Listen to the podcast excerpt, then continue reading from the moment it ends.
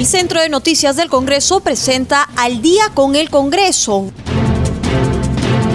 una síntesis informativa del trabajo legislativo de representación y fiscalización del Parlamento Nacional, una producción de la Oficina de Comunicaciones del Congreso de la República.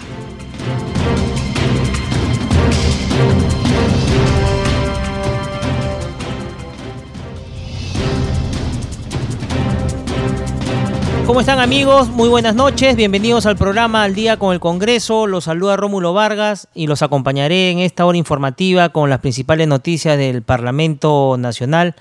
Hemos tenido una semana de meditación y ahora ya en el ambiente congresal tenemos la participación de nuestro colega Francisco Pérez para que nos brinde la información desde el Parlamento Nacional con las últimas noticias de las sesiones y los temas inmersos el Congreso. Adelante, Francisco, muy buenas noches. Buenas noches, Rómulo, ¿cómo estás? Semana de meditación, tanto en lo espiritual como también en lo electoral, porque la semana pasada fueron los debates de los candidatos presidenciales, razón por la cual también no hemos podido estar con ustedes brindando la información, pero ya estamos, porque igual los congresistas, las comisiones han seguido laborando a lo largo de la semana y han reiniciado también eh, el día de hoy, después de estos días de Semana Santa, básicamente para retomar diversas actividades relacionadas a lo que tiene que ver con los procesos de investigación y de denuncias constitucionales que se están llevando a cabo en el Congreso de la República. Una de ellas es eh, la subcomisión de acusaciones constitucionales, que hoy tenía previsto eh, ver el caso de la denuncia constitucional contra el congresista y ex contralor Edgar Alarcón Tejada. Esta es otra denuncia que eh, tiene el congresista Alarcón Tejada adicional a la que tiene pendiente de resolverse en el Pleno del Congreso por enriquecimiento ilícito. Hoy eh, el congresista Edgar Alarcón solicitó que se prorrogue la vista de este caso, de esta audiencia que se iba a realizar el día de hoy por las razones de salud que ya había expuesto desde hace varios días. Recordemos que el congresista Alarcón ha señalado estar enfermo del COVID-19 y ha presentado diversos certificados para demostrarlo, pero eh, finalmente esta situación no se llevó a cabo en la eh, subcomisión de acusaciones constitucionales, eh, donde se iba a presentar también hoy la representante de la Fiscalía de la Nación, la fiscal Zoraida Ábalos, quien iba a brindar los detalles de la denuncia fiscal por el presunto delito contra la administración pública en la modalidad de peculado doloso para apropiación agravada, previsto sancionado por el artículo 387 del Código Penal. La subcomisión rechazó, pues como veníamos diciendo, con ocho votos en contra y siete abstenciones, el pedido de justificación de la inasistencia del congresista Alarcón Tejada y la reprogramación de la diligencia solicitada por el despacho del congresista. Al respecto, Carlos Almerí señaló que el caso de Alarcón es un tema eminentemente político. Son temas, ha dicho Almerí, que se, teman, se tienen que ver con la misma celeridad que también hurgamos en otras situaciones, porque la población puede entender que acá en el Congreso hay un blindaje y acá en este Parlamento, lo digo con certeza y convicción, señaló el congresista de Podemos Perú, hay gente muy honesta y ética y creo que el Congreso no va a avalar para ningún acto de corrupción, ningún blindaje. Por su parte, el titular de la subcomisión, Pérez Ochoa, dijo que le parecía contradictorio que Alarcón tenga toda la disposición, y en la parte final de su documento argumenta su compromiso de lucha contra la corrupción a favor de los peruanos. Creo que ese mismo ánimo debería tener para participar y asistir a esta audiencia, agregó Pérez Ochoa. Por su parte, Marta Chávez cuestionó que Alarcón Tejada había presentado un certificado médico después de la carta que dirigió la presidenta del Congreso, donde señalaba su disposición, a pesar de estar enfermo con el COVID-19, de acudir a sustentar el informe acusatorio respecto del caso Richard Swing vinculado al expresidente Martín Vizcarra que había sido agendado para la sesión del Pleno del Congreso el pasado 31 de marzo. Entonces, bajo esta situación, la comisión se reunió de manera reservada y ha seguido la audiencia con relación a este caso, repetimos, es independiente al caso que tiene pendiente todavía el congresista Edgar Alarcón de ser visto en el Pleno del Congreso, que será visto, eh, entendemos, después del el proceso electoral en la convocatoria que se ha hecho el Pleno para el día 13 de abril. Sobre el caso del presidente, del expresidente Martín Vizcarra, recordemos que esta semana se verá en la sesión de la comisión permanente que preside la eh, titular del Parlamento, Mirta Vázquez. Al respecto, el expresidente Martín Vizcarra y candidato al Congreso de la República ha presentado hoy una eh, acción de amparo ante el juzgado ante un juzgado constitucional de la Corte Superior de Lima, ante el sexto juzgado constitucional, donde está solicitando que eh, se anule por el momento esta eh, demanda que hay contra el, el expresidente Martín Vizcarra por el denominado caso del vacuna gay. Recordemos que recientemente la subcomisión de acusaciones constitucionales aprobó el informe que daba lugar la denuncia contra el expresidente Martín Vizcarra y esta tenía que pasar a la comisión permanente que la va a ver este día jueves y seguramente podría resolver a favor o en contra del expresidente Martín Vizcarra para que este caso luego retorne a la subcomisión y posteriormente al Pleno del Congreso de acuerdo a los plazos establecidos y como ya lo ha reiterado en varios momentos la presidenta del Congreso, posiblemente antes del 28 de julio hay algún resultado con relación a la situación, al pedido de inhabilitación por 10 años contra el expresidente Martín Vizcarra, quien, como recordamos, postula al Congreso de la República. En otras comisiones, hoy se reunió también el Grupo de Trabajo de Mujer y Familia que preside la congresista Carolina Lizárraga. Ellos han aprobado hoy por unanimidad el dictamen que propone la ley que promueve la capacitación y el uso de nuevas tecnologías en atención de denuncias y la asistencia psicológica y legal de mujeres y los integrantes del grupo familiar que sean víctimas de violencia.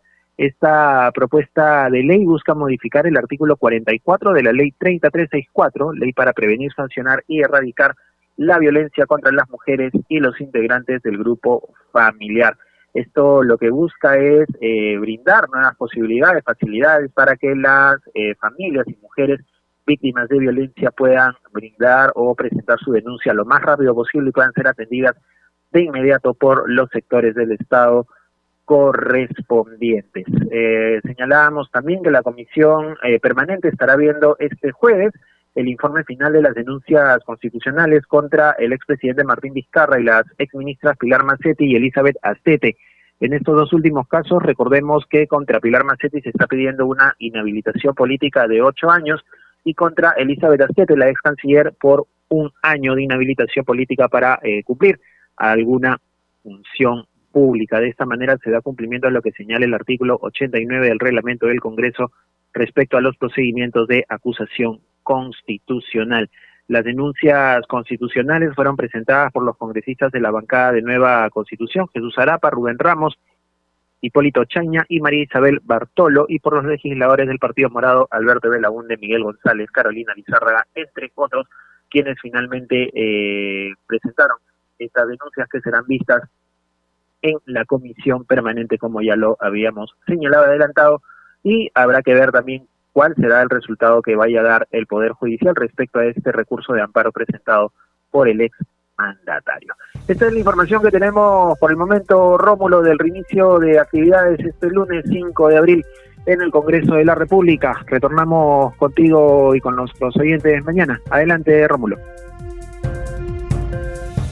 Continuamos con el programa y a esta hora de la noche estamos en comunicación con el congresista Jorge Pérez, vicepresidente de la Comisión de Salud e integrante de la Comisión Especial COVID-19, para hablar con él sobre diversos temas de la coyuntura parlamentaria y entre ellas la variante brasileña de la COVID-19 que ya está en nuestro país, en ocho regiones. Congresista Pérez, ¿qué orientación podría dar usted a la población en torno a estas variantes? Buenas noches. Rómulo, muy buenas noches y qué bien que estemos tocando este tema de tal manera de que la población esté informada de manera técnica y de manera científica. Trataré de resumir esto en, palabras coloquiales para que se entienda de qué se trata. Primero, el tema de las variantes, eh, cómo es que se está trabajando y cómo es que el ministro está diciendo de que ya hay ocho regiones aparentemente con la infestación de, esta, de estas variantes. En ese sentido, Rómulo, eh, yo lo que quiero primero que la gente entienda cómo es que se logra una variante.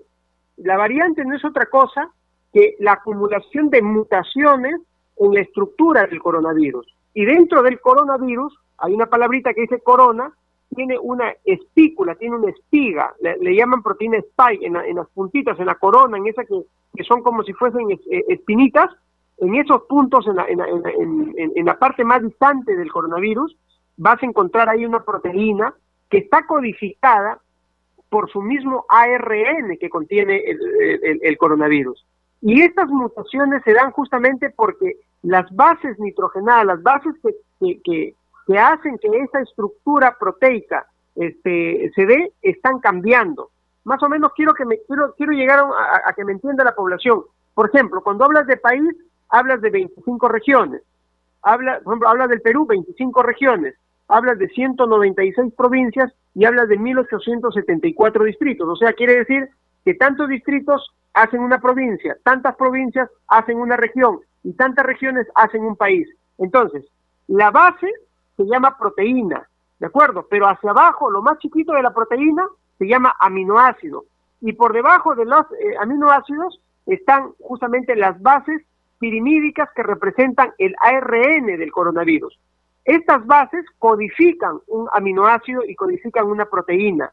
Eso, esa codificación es la que está mutando, la que está cambiando. Por ejemplo, la mutación P1 o la mutación brasileña, o llamada también la, la, la, mutación de Amazonas, ¿de acuerdo? Este, representa algo que ha cambiado 17 mutaciones. De esas 17 mutaciones, eh, lo que ha tenido consigo es que ya eh, aparentemente eh, los receptores celulares, que son las enzimas convertidoras de tejido, o sea, nuestros receptores, ya están tratando en lo posible de sopesar de que no contaminen tu cuerpo, pero al momento que te ponen la vacuna, ya va a llegar en un momento en el que la vacuna que despertó un anticuerpo neutralizante contra estas espículas, contra estos, estas cadenas proteicas, se van a quedar prácticamente obsoletas porque no lo van a reconocer. Ese es el problema de la variante. Pero adicionalmente a ello, Rómulo, estas variantes son más contagiosas y además también estamos viendo un comportamiento muy, muy agresivo en las personas jóvenes, algo que no se veía en las anteriores variantes. La pregunta es, ¿significa que solamente estamos luchando contra la variante P1 o la de Manaus o la brasileña? Yo, yo, yo presumo que no es así. ¿Por qué? Porque simplemente lo que está haciéndose es una, un recuento genómico, una evaluación. O sea, unos científicos peruanos han salido a la busca de esta proteína, de estos cambios proteicos en el virus, pero no estamos haciendo un recuento genómico para poder evaluar si es que existen otras variantes. Yo también estaría seguro de repente, si es que alguien me pueda decir que eso es mentira, con cargo a que alguien me lo desmienta, que ya tendríamos también nuestra propia variante. El tema es que el Instituto Nacional de Salud, quien es el ente rector de poder salir e investigar estas variantes, lo está haciendo con muy poca resolutividad. Por eso es que el Estado, el Ejecutivo, este Ejecutivo del señor Sagasti, tiene que invertir en nuestros profesionales, en nuestros técnicos, en nuestros científicos del Instituto Nacional de Salud para poder hacer un recuento genómico mucho más austero, mucho más, rápido y no austero como lo que está viviendo en la actualidad. Esta variante, Rómulo, y con esto termino, no ha sido evaluada y no ha sido este, eh, identificada en, en, el Perú o ha sido identificada en Brasil. La identificación de la variante brasileña se dio en, en, Corea del Sur y en Japón, en pacientes que llegaron de Brasil. Entonces, como verás, no estamos nosotros ahorita tomando en serio el tema del coronavirus, donde hay que investigar no solamente el tema de las vacunas, no solamente el tema de que si hace, si va a funcionar o no más de seis meses, sino también hay que ver si es que nuestras variantes ya están acá con nosotros y eso trae como consecuencia, obviamente, fabricar nuestra propia vacuna. Congresista Pérez, ¿y usted recomendaría al gobierno que debería hacer más drásticas sus medidas para contrarrestar estas variantes? Mira, este Rómulo, el tema pasa porque el problema de, la pandemia tiene tres acciones fundamentales. La primera es la social, y la social es determinante para el contagio, sobre todo eh, en personas vulnerables, y ahora ya no, ya hay ya no hay distingo de la vulnerabilidad porque está, está atacando a, jóvenes, a personas adultos mayores con enfermedad y sin enfermedad. Entonces, ante esa situación está clarísimo que el uso de la mascarilla doble, el lavado de manos y el distanciamiento social sigue siendo un arma fundamental. Sin embargo, de parte del Estado quedan dos cosas importantes. Uno, la vacunación y número tres, tiene que ver con el fortalecimiento de la salud ahora estamos viendo, Rómulo, que nuestra gente se está muriendo ahí en sus casas, no hay atención, el oxígeno se les está suministrando sin atención médica, sin vigilancia médica, sabiendo que nosotros para poder darle oxígeno a un paciente, primero, ¿qué tenemos que hacer? Descartar si tiene o no la lesión pulmonar. Número dos, saber de alguna enfermedad concomitante, diabetes, hipertensión, dislipidemias. Número tres, cómo está su dímero D, cómo está su ferritina, cómo está su análisis de gases arteriales. Vamos a hacer una evaluación de su ácido base, su control este, hídrico, porque ese paciente que va a recibir oxígeno tiene que estar bien hidratado. De lo contrario, mi querido Rómulo, y esto suena un poco de repente desgarrador y feo, de lo contrario, lo que estamos haciendo más bien con el paciente es matándolo. Y yo creo que la desatención del Estado mediante estos componentes que son las redes integrales de salud, el fortalecimiento de la, del primer nivel de atención y las brigadas sanitarias de atención domiciliaria, van a disminuir en el 50% la tasa de letalidad que tenemos actualmente en el Perú, que es una de las más altas del mundo. Y yo creo que eso se tiene que hacer cuanto antes y despertar de este letargo al señor Sagasti y a todo su equipo, porque no está a la altura de la pandemia que estamos viviendo en la actualidad. Congresista Pérez, los casos se vienen en aumento. Ya con este feriado largo que hemos tenido, de igual forma van a seguir creciendo los contagios. ¿Cree usted que el Perú también sea una fábrica de mutaciones al igual que Brasil? En realidad todos los países eh, eh, eh, están dentro de esa misma línea, este, Romo. ¿Por qué? Porque el virus tiende a mutar. No, no es que el virus este, tiene una desesperación o se ha raizado acá en el Perú. Las mutaciones existen acá, en, en, África, en Europa, en América, en Asia, en cualquier sitio. Las mutaciones es algo esperado, no, no es algo inesperado, es algo que científicamente lo tendríamos nosotros, lo tenemos presente. El tema es que esas mutaciones hay que evaluarla mediante, mediante la, evaluación genética.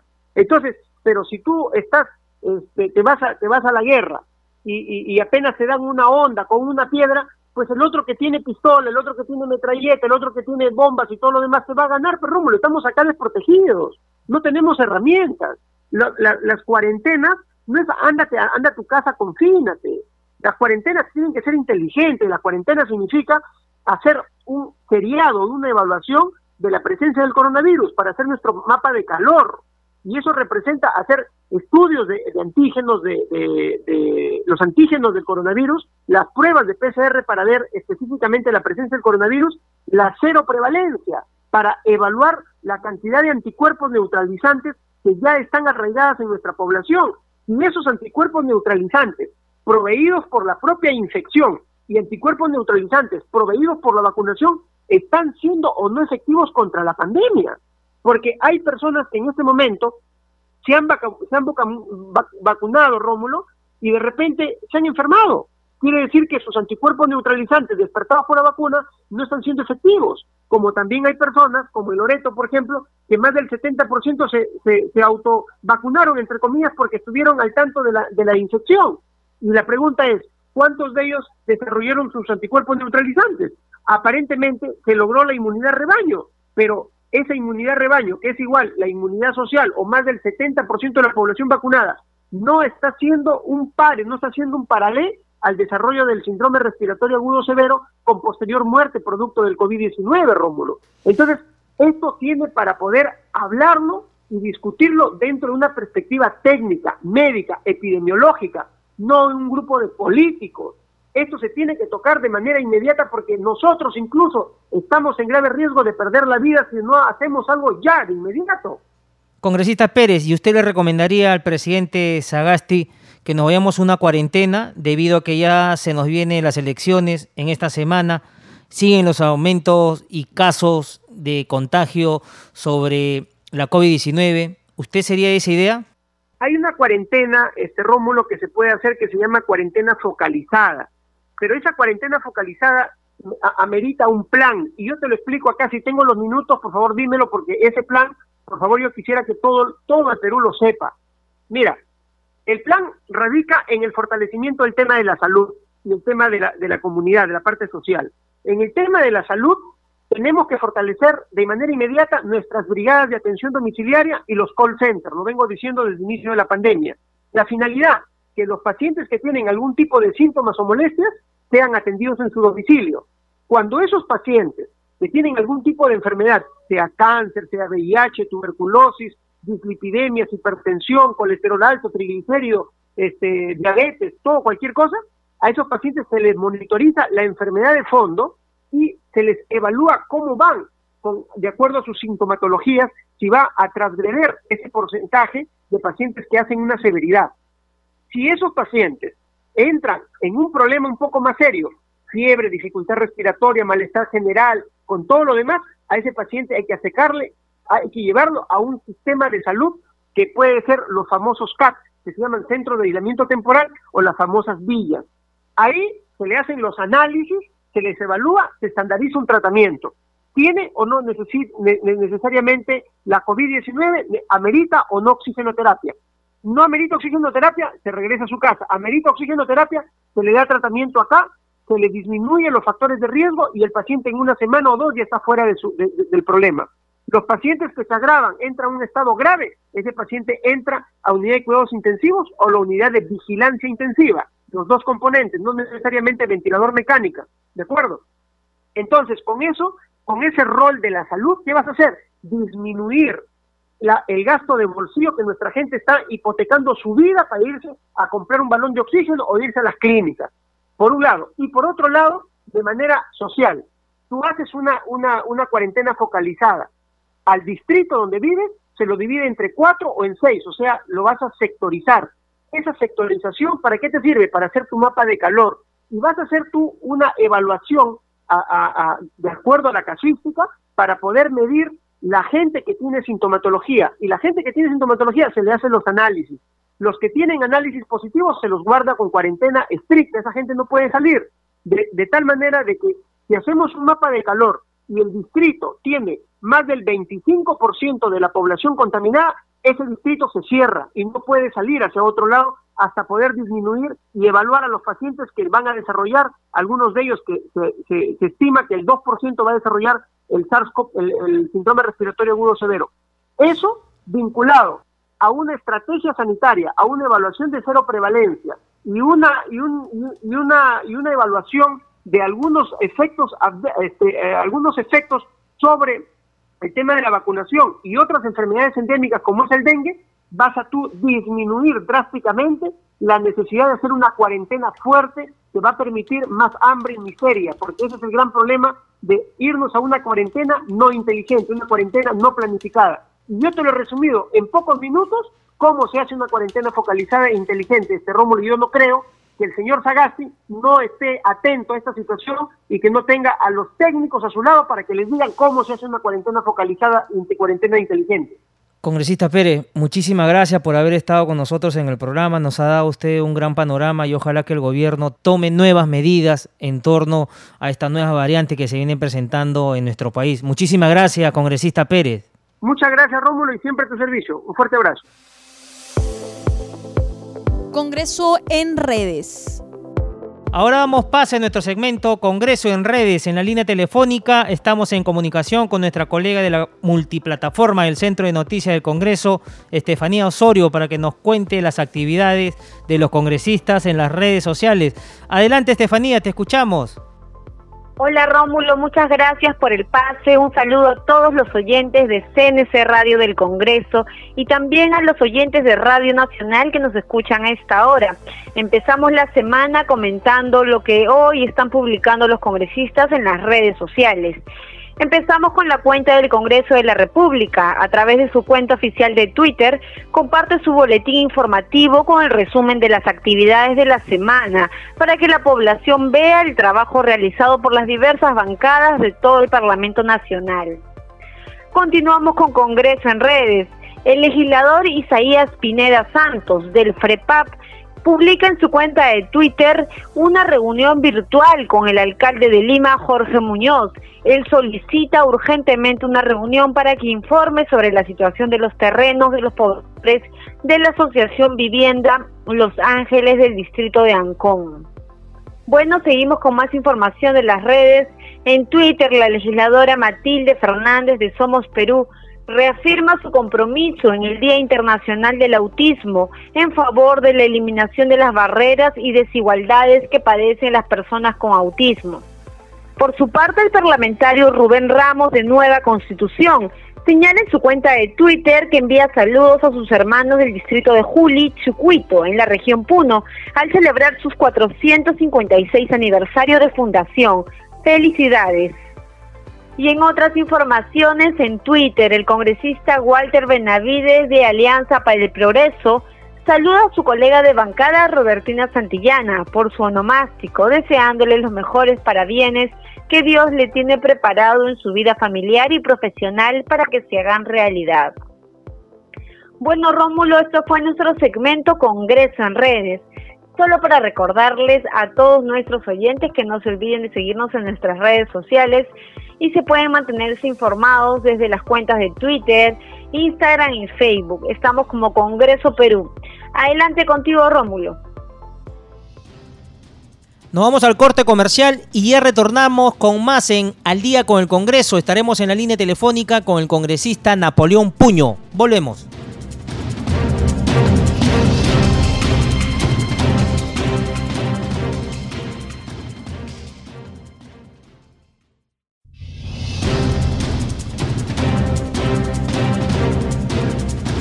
A esta hora de la noche estamos en comunicación con el congresista Napoleón Puño, integrante de la Comisión Agraria, para hablar con él sobre diversos temas de la coyuntura parlamentaria y otros de actualidad. Congresista Puño, muy buenas noches, gracias por acceder a la entrevista. ¿Qué balance podríamos hacer de la sesión que han realizado en horas de la mañana?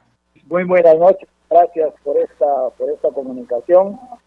Y efectivamente, se ha llevado una ordinaria del Congreso donde se han podido se han podido aprobar pues para Tumbes, para el departamento de Tumbes una una un proyecto de ley 6752 muy importante por cierto, presentado por el congresista Merino y fortalecido también con mi participación. El proyecto consiste, y tengo que dar a conocer a nivel nacional, en que Tumbes tiene cinco cuencas propias, o sea, cinco cuencas nacionales que producen agua todos los años entre enero y abril. Sin embargo, esas aguas de primera calidad se van al mar. Entonces el proyecto conlleva a que se declare de necesidad pública e interés nacional estas cinco cuencas productoras de agua, como son la cuenca de la quebrada Faical en la provincia de Zarumilla, la cuenca de Quebrada Angostura en la provincia de Tumbes y las cuencas de Casitas Mocapán, Quebrada Seca y Quebrada Fernández en la provincia de Contralmirante Villar. Esto pues es para decirle a los gobiernos nacionales, este y los que vengan, de que Tumbes ya no está esperanzado en un proyecto Puyango Tumbes. Ese proyecto este año cumple 50 años de firmado con el Ecuador y no se ha culminado ni siquiera un estudio binacional, lo que nos parece contradictorio, pues, a los destinos del desarrollo sostenible de, nuestra región. Por lo tanto, consideramos este proyecto de ley que ha sido aprobado por unanimidad, que tenga el consenso en el Pleno para poder lograr una ley para que esos recursos hídricos contribuyan al desarrollo de nuestra agricultura de Tumbes. Esos son, es un importante proyecto que se ha aprobado hoy día. Asimismo, yo también tenía un proyecto de ley de mi autoría, el 5865, que permitía pues cambiar o modificar los literales E y G del artículo sexto de la ley 3355, que es la ley de promoción y desarrollo de la agricultura familiar. Este proyecto de ley conllevaba pues a que los gobiernos locales, los gobiernos regionales principalmente, hagan programas de financiamiento y asistencia técnica para la producción, la transformación y la comercialización de productos agropecuarios para la pequeña agricultura. Asimismo, se, se pretendía promover a través de los gobiernos locales los gobiernos regionales, las organizaciones de productores y el mismo Midagri para que se hagan calendarizadamente y programadamente ferias locales en todas las regiones. Por ejemplo, si en el mes de julio es la producción de arroz, ¿por qué no hacer en todas las comunidades, en todos los distritos, la semana del arroz y que los productores se vean favorecidos con mejores precios, igual que los propios consumidores de arroz y los agricultores pues de pequeña agricultura se vean favorecidos principalmente para poder eh, contrarrestar los costos de producción de los cultivos. Pero lamentablemente este proyecto de ley ha sido llevado a un cuarto intermedio porque tiene algunas observaciones que está cruzándose con otras leyes ya aprobadas, como es, por ejemplo, el proyecto de ley o la ley que aprueba ya la comercialización de los productos agropecuarios a través de todos los programas que el Estado tiene. Esta es una ley ya aprobada por el Pleno. Asimismo, otro proyecto de ley que ha pasado indudablemente a, a cuarto intermedio es un proyecto que tiene que ver con algunas observaciones hechas a la ley que crea pues el INIA, el Instituto Nacional de Investigación Agropecuario, para poder ver más la parte legal de este proyecto. Asimismo, un proyecto de ley muy importante que se ha aprobado hoy en nuestra comisión es darle prioridad pues a nuestros auquénidos, a nuestras llamas, guanacos, alpacas, vicuñas, etcétera, a nivel de todo el país. Estos son principalmente los, primeras, los principales dispositivos legales que hemos discutido hoy en la Comisión Agraria del Congreso Nacional. Congresista Puño, y cambiándole de tema, ¿qué evaluación podría hacer usted sobre el proceso de vacunación que se está desarrollando a nivel nacional? Y también a este tema, hay otro que ha ingresado la variante brasileña, que ya llegó a ocho regiones de nuestro país y se están incrementando los casos de COVID-19. Efectivamente, ese es un tema que realmente causa preocupación a todos los peruanos toda vez que esta variante, según se dice, de la variante brasileña, ya está en ocho regiones del Perú. En Tumbe se dice que ya tenemos esta variante, en Piura también, en Lambayeque también, lo que está propiciando pues una, un gran problema de contaminación y por supuesto de muertes. En Tumbes increíblemente también ya todos los hospitales, los dos únicos que tenemos, han rebasado su capacidad de internamiento, su capacidad de hospitalización y lo que es la cama SUSI. Nosotros estamos pidiendo, y lo hago aquí públicamente, al gobierno que en las fronteras, por ejemplo, en este caso de Tumbes, que vivimos al lado de un país que es un gran productor de oxígeno, se apruebe un corredor, un corredor sanitario, humanitario, para poder traer el oxígeno del Ecuador. Lo único que se quiere es, pues, que se dé las facilidades a través de las cancillerías para que los ciudadanos vecinos puedan obtener su oxígeno medicinal desde la ciudad de Huaquillas o de la provincia de Machala, que estamos a hora y media. Sin embargo, de Piura estamos a seis o a cuatro horas de distancia para poder comprar oxígeno y que tampoco hay en la ciudad de Piura. Asimismo, debemos indicar que es necesario implementar con más camas UCI, médicos, asimismo con hospitales de, digamos, de temporada que vayan a solucionar el gran problema que tenemos.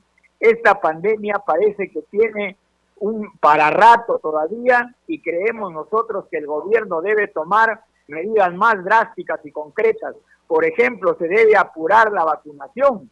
Nosotros ya no podemos este, decir que estamos victoriosos, porque apenas medio millón de peruanos han sido vacunados con la primera dosis y están esperando una segunda dosis que debe llegar esta semana, según tenemos conocimiento. Pero lo que queremos es que el gobierno, y como hay una ley que vamos a aprobar en el Congreso probablemente esta semana, que se le dé las facilidades a los privados, a los gobiernos locales, a los gobiernos regionales, para que puedan aportar en la compra de vacuna.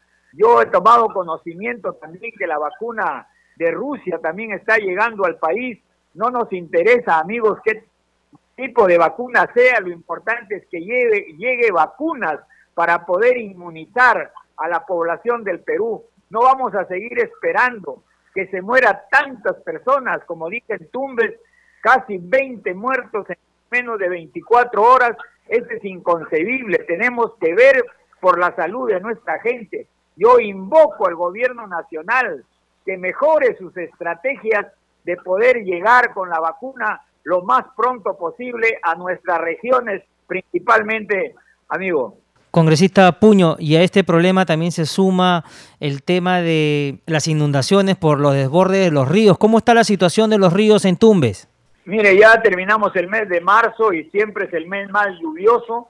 Yo creo que en este momento ya el gobierno, el Estado, a través de los tres niveles de gobierno, debe iniciar ya el proceso de recuperación. Son 2.600 hectáreas de cultivos que se han perdido con un costo aproximadamente de 3 millones de soles y 2.000 agricultores afectados. Este plan de emergencia que el gobierno ha podido este, establecer a través del decreto supremo 049 no va acompañado de inversiones del gobierno central. Lo que estamos pidiendo pues es de que se reúne el gobierno regional, el gobierno local y el Ministerio de Agricultura para que inmediatamente puedan hacer el cambio de sus partidas presupuestales a través del, Ministerio de Economía y poder atender desde ahora en abril a los pequeños agricultores para reflotar la agricultura de nuestra región de Tumbes, porque la agricultura significa una de las principales actividades socioeconómicas de la gente de Tumbes. Casi el 60% de la población de Tumbes depende directa e indirectamente de la agricultura. Y si tenemos casi el 30% prácticamente colapsada, quiere decir pues que muchísima gente en estos momentos está en problemas sociales, que no pueden enviar a sus hijos a las universidades, que no pueden enviar a sus hijos a los colegios, que tienen problemas familiares y lo que es más importante, tienen problemas económicos, no pueden trabajar, porque la, la principal ocupación es la agricultura. Se tiene que iniciar ahora en abril con el apoyo de los tres niveles de gobierno la parte de reactivación de estas 3.000 hectáreas perdidas en nuestra región de Tumbes. Por supuesto que ya no hay lluvias, ya no hay este, inundaciones, pero ya lo que pasó en marzo ha sido más que suficiente para poder haber hecho daño al 30% de la agricultura tumbesina. Congresista Puño, muchísimas gracias por haber estado con nosotros. Ya conocemos un poco más de la problemática en torno al sector agrario que está padeciendo Tumbes. Vamos a estar en contacto con usted más adelante en el programa. Muy amable por haber estado con nosotros Al día con el Congreso. Muchísimas gracias y gracias por esa conexión, amigo Rómulo Vargas, y estaremos en contacto en cualquier momento. Buenas noches. Seguimos con el programa y a esta hora de la noche estamos en comunicación con el congresista Carlos Almerí, integrante de la subcomisión de acusaciones constitucionales, quien esta mañana sesionó en forma virtual para ver el caso del congresista Edgar Alarcón. Congresista Almerí, ¿qué balance podríamos hacer y por qué se quiso reprogramar la audiencia del congresista Alarcón? Muy buenas noches, Rómulo. En primer lugar, hubo un pedido de parte del congresista Alarcón aduciendo, no, no lo firmó él, sino su abogado indicando que tenía un problema médico, adjunto a un certificado médico, pero ya él anteriormente había tenido un pedido de 21 días ante la comisión permanente, el, exactamente recuerdo el 10 de marzo, eh, razón por la cual, eh, bueno, hubo posiciones diferentes, el que habla manifestó de que hay que ser coherentes en el trabajo de la subcomisión en cuanto a qué, eh, a otras personas, a otros denunciados, como el caso Martín Vizcarra, por ejemplo, igual este, pretendieron también eh, pedir nuevamente un aplazamiento y no se le concedió, porque su abogado, conforme al reglamento del Congreso, puede hacer su defensa. Y en ese sentido estaba presente el abogado del señor Alarcón, quien podía hacer eh, plenamente su defensa, por lo cual hubo una votación y la subcomisión rechazó el aplazamiento y se llevó a cabo la audiencia. Congresista Almerí, ¿y cuántas denuncias existen contra el congresista Alarcón? Ah, las que tenemos actualmente son tres.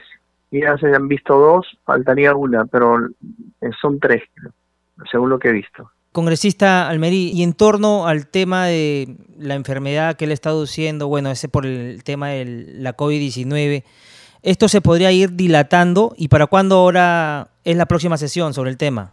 No, no, ya no se, no se va a dilatar. El procedimiento está siguiendo conforme al reglamento del Congreso.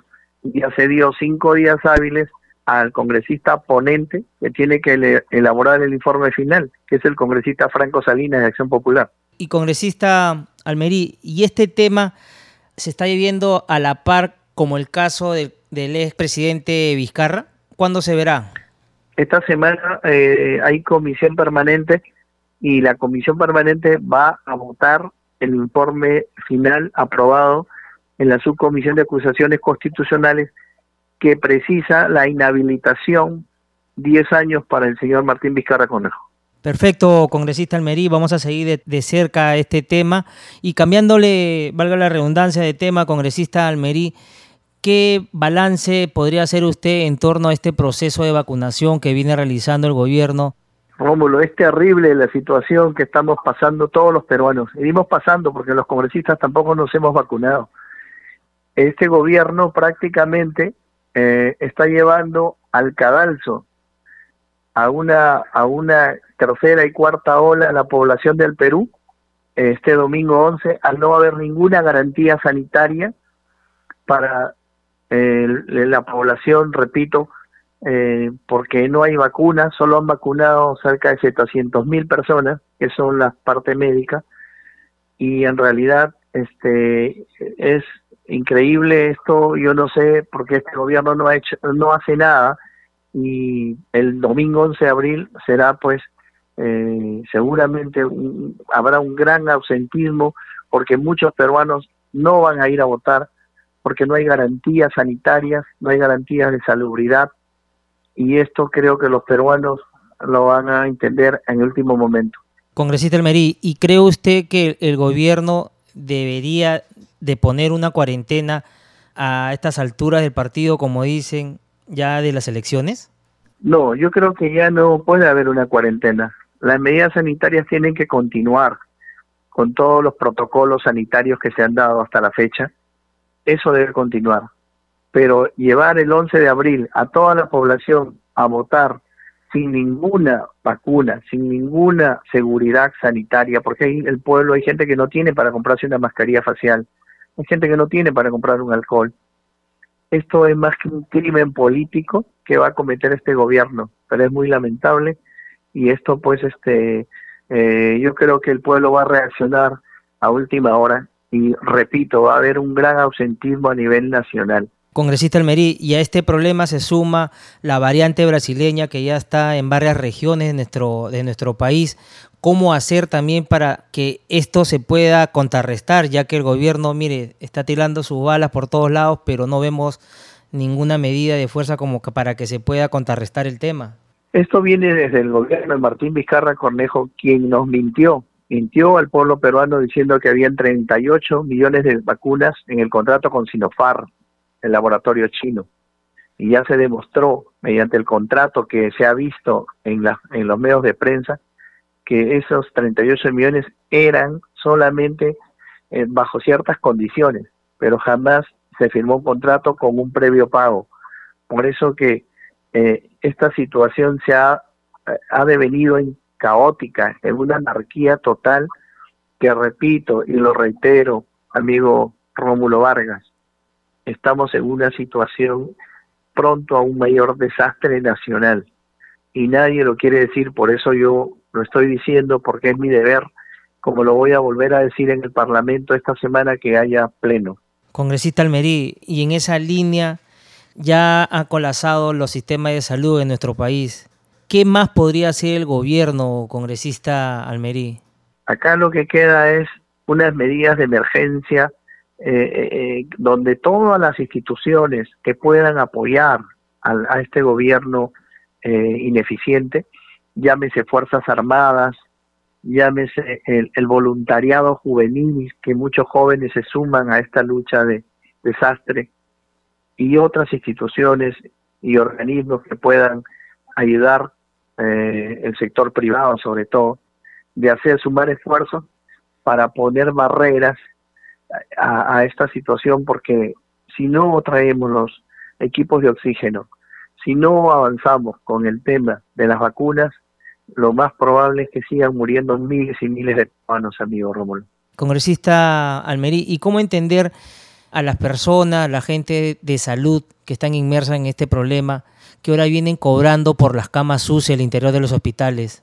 Eh, estos son casos aislados, Rómulo. Yo he tenido denuncias en algunos hospitales, han denunciado ciudadanos que, y estos señores que están cometiendo atrocidad que ya es una especie de demencia de, por parte de, de, algunas personas que no entienden que eh, qué cosa es un estado de gravedad de un ser humano y que su familia sufre, deberían tener una pena drástica, considerarse pues no un tipo de delito agravado que, que se podría dar en un proyecto de ley en esta semana en el Congreso para que este personal médico que trafica con las emergencias de camas de UCI, de unidad de cuidados intensivos, no eh, tengan una pena ejemplar eh, y esto pues este para futuras generaciones quede presente. Congresista Almerí, y en el tema de las camas UCI, este proceso antes era relativamente rápido con este problema de saturación de camas y por los mismos contagios que se viene desarrollando. ¿Cree usted que el gobierno ahora con el aumento de nuevos casos por la variante brasileña, ¿se podrá atender a la gente?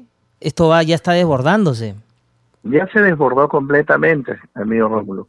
No hay más camas UCI y realmente lo que queda acá en la población es que todos sumemos esfuerzos para poder seguir ayudando con oxígeno a las personas, para seguir ayudando con más vías abiertas de, para la, eh, eh, para colocar ahí a las familias, a los enfermos, vías como la vía que se hizo de salud de los panamericanos, este tipo de cosas que se tienen que hacer urgente para aislar a los enfermos y poder este mantener eh, en cuanto se pueda una situación fuera de desastre, ¿no?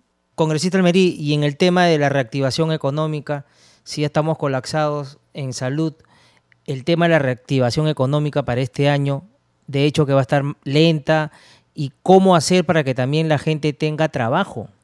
Sí, el, si es que se diera ahora un, este 28 de julio un nuevo gobierno, eh, lo que se tiene que hacer inmediatamente es eh, no solo fondos soberanos, sino reactivar del, misma, del mismo presupuesto general de la República, invertir en todo lo que es la reactivación, sobre todo en las microempresas, que han sido las que en la primera etapa no han tenido el apoyo del Estado peruano. Yo creo que esto tiene que ser inmediato para que se permita, mediante el dinero del Estado, crear pues fuentes de trabajo, ¿no? Y, y, eso se puede crear haciendo el agua y desagüe, haciendo los canales de los ríos en el Perú, en toda la costa desde Tumbes a Tanga, haciendo este programas de, mini viviendas, eh, etcétera. Esto generará pues una fuente de trabajo y llegaremos a un 2022 quizás con, quizás con un poquito de aliento y alivio para los años venideros, ¿no? Congresista Almerí, pero también hay un malestar de la pequeña y mediana empresa que no han recibido estos bonos para poder trabajar y seguir continuando ¿no? en la labor que ellos realizan tanto en Lima como al interior del país. Claro, claro, justamente por eso te decía Rómulo que los el programa Reactiva más ha, ha sido dirigido a la grande y mediana empresa, pero también hay que decir la verdad, no hay que mentir.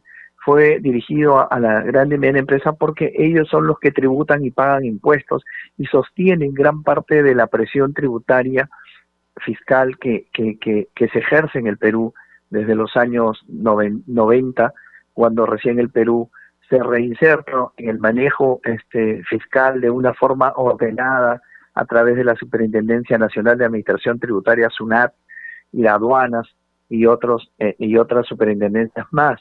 Entonces, en ese sentido, eh, no hay que tampoco ser exagerado. Eh, sí se tiene que apoyar a la micro y pequeña empresa en esta segunda etapa, pero era eh, necesario también darle un, una, este, un salvavidas, una ayuda a los que también sostienen el pago del, arca fiscal, ¿no? Perfecto, congresista Almerí, muchísimas gracias por haber estado con nosotros en el programa al día con el Congreso. Estaremos en comunicación con usted más adelante. Muy amable. Muy buenas noches, Rómulo. Ya no hay tiempo para más, solo para recordarles que nuestro horario en Nacional es a partir de las 7 de la noche. Con nosotros será hasta el día de mañana. Muy buenas noches.